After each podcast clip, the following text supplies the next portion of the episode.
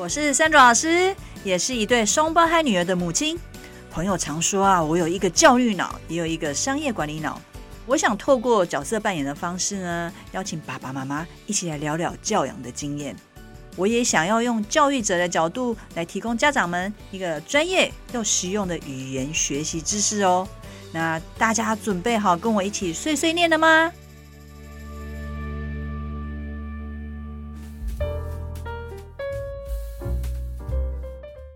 学音乐的孩子不会变坏，我们常听到这样的一个说法。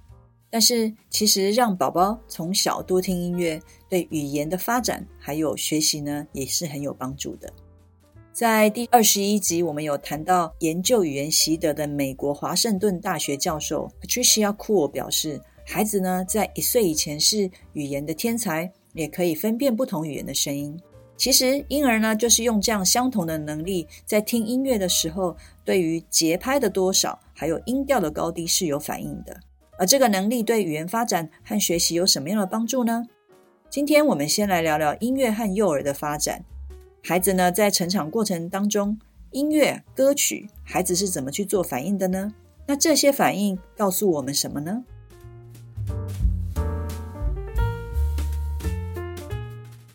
音乐在孩子的呃发展过程当中，其实扮演一个还蛮重要的角色。在不同的国家或文化当中，照顾者，例如像爸爸妈妈、保姆或者是长辈，经常会用类似像唱歌的方式和婴儿做互动跟沟通。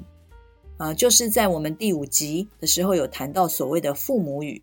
那通常呢，父母语讲话的方式呢，速度会比较慢，也比较和缓。那音调呢，也会因为要吸引孩子啊婴儿的一个注意力而提高，或者是要安抚婴儿而降低他的音调。也就是说，婴儿呢喜欢这样具有音乐性的表达方式而有了反应。所以，我们身为父母的就会用父母语的方式和孩子沟通；照顾者呢也会用音乐来安抚孩子的一个情绪，或者是可以营造一个开心啊或是很兴奋的氛围。讲到这里呢，是不是会想起小时候呢？呃，像我的话，就是外婆呢哼唱的一个摇篮曲。大家都知道，不管是播放摇篮曲啊，或者是用哼唱的方式，对孩子安抚情绪都有呃有很大的一个功能。那像双胞胎小时候，我自己也会哼唱 Twinkle Twinkle Little Stars，那也会播一些呃经典的英文摇篮曲。那当时呢，我的用意是希望孩子能早一点去熟悉英语的一个声音。其实实验有发现哦，当一个妈妈如果对十个月大的婴儿哼唱十分钟的摇篮曲之后呢，孩子的那个压力荷尔蒙，也就是所谓的皮质醇呢，也会变得比较正常。讲到歌曲，我们来看看另外一个实验，来证明一下歌曲的一个重要性。这个实验呢，是呃有几组的爸爸妈妈。用分别用不同的三种方式和八到十个月的婴儿互动。那这三种方式分别是：第一种跟孩子用讲话的方式；第二种呢就是用唱熟悉的一个歌曲；那第三种呢就是唱孩子呢不熟悉也就是陌生的歌曲。用这三种方式和婴儿做互动。玩了一段时间之后，爸爸妈妈呢就会忽然停下来，那不对婴儿做出任何的反应。就这样维持了一分钟。那一分钟之后呢，这些爸爸妈妈呢又再一次用这三种方式和婴儿做互动，然后观察在这一分钟之后呢，婴儿对这三种方式的一个反应。这个反应包含呃注意力的恢复，还有婴儿有没有笑啊，或者是他们有没有出现一些负面的情绪。结果实验发现，呃，婴儿呢听到熟悉的歌曲的时候呢，不但注意力会回来哦，而且也笑了，比听到爸爸妈妈说话的反应还强。有趣的是，孩子甚至听到陌生的歌曲，他的反应也比听到爸爸妈妈讲话还要强。那这个实验告诉我们，婴儿对于唱歌的反应是比较多的。那其实，当婴儿在听大人讲话的时候，呃，虽然还听不懂讲话的一个意思，但是呢，因为对讲话的音调是有反应。所以呢，我们会常常看到有些家长在跟婴儿做互动的时候是用唱歌的方式。那如果是这样，我们是否也可以利用这样的一个特质，用歌曲啊、音乐来刺激孩子的语言发展？但因为似乎用唱的或是用歌曲，好像比用说的还要能够引起婴儿的反应哦。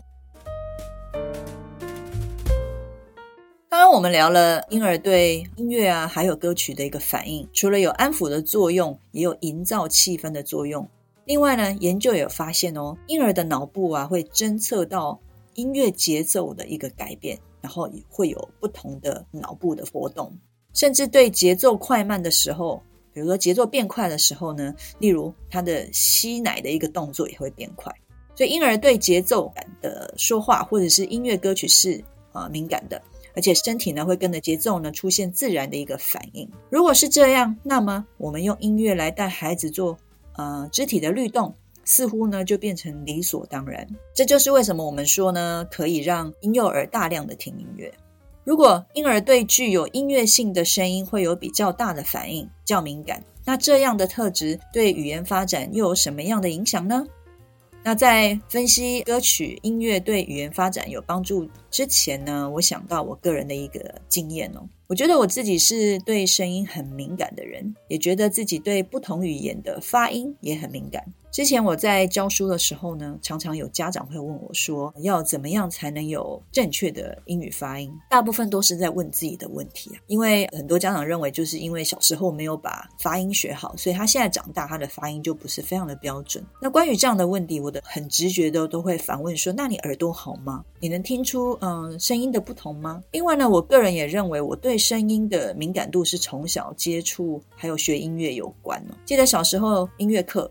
那记得要呃，我要去学怎么打拍子，然后还要数拍子，还要能够听音阶。那这种训练呢，除了就是要分辨节拍之外，还要能够分辨音调的高低。因为这样的训练呢，也就让我有一对很敏感的耳朵。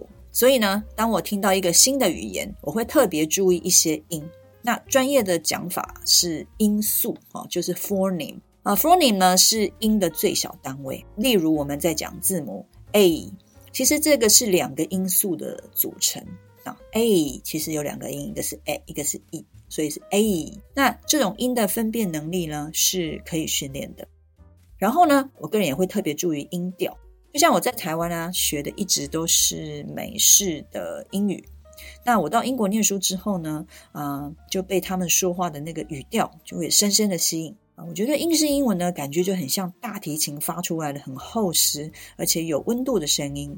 例如，美国人会说 “hello”，那英国人会说 “hello”，那我们是不是就可以说，啊、呃，语言呢也是一种音乐呢？我记得啊，以前我有个波兰同事啊，那当时候呢，他在上海工作了一段时间。那有一天呢，我就邀请他来台湾演讲，那是他第一次呢听到台湾人讲中文。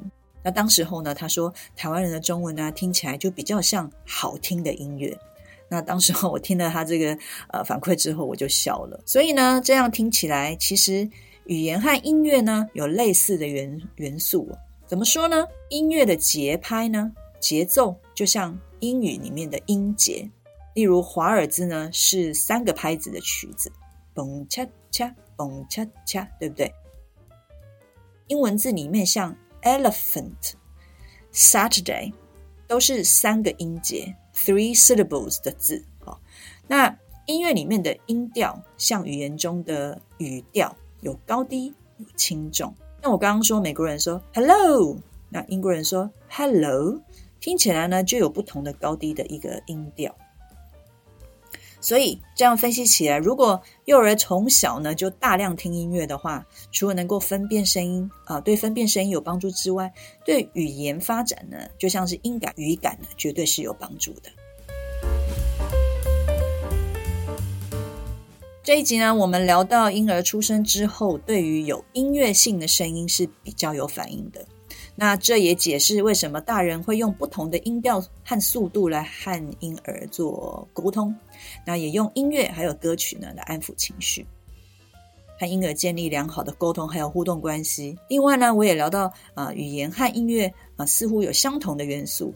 这分析呢可以让家长们简单的去理解为什么音乐歌曲呢对语言发展是有帮助的。所以说，学音乐的孩子不会变坏之外呢，学音乐也可以帮助孩子的语言发展哦。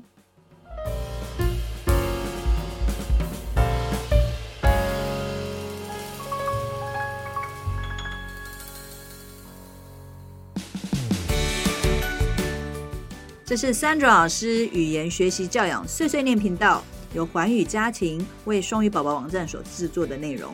喜欢我们的内容，请按赞、分享与订阅。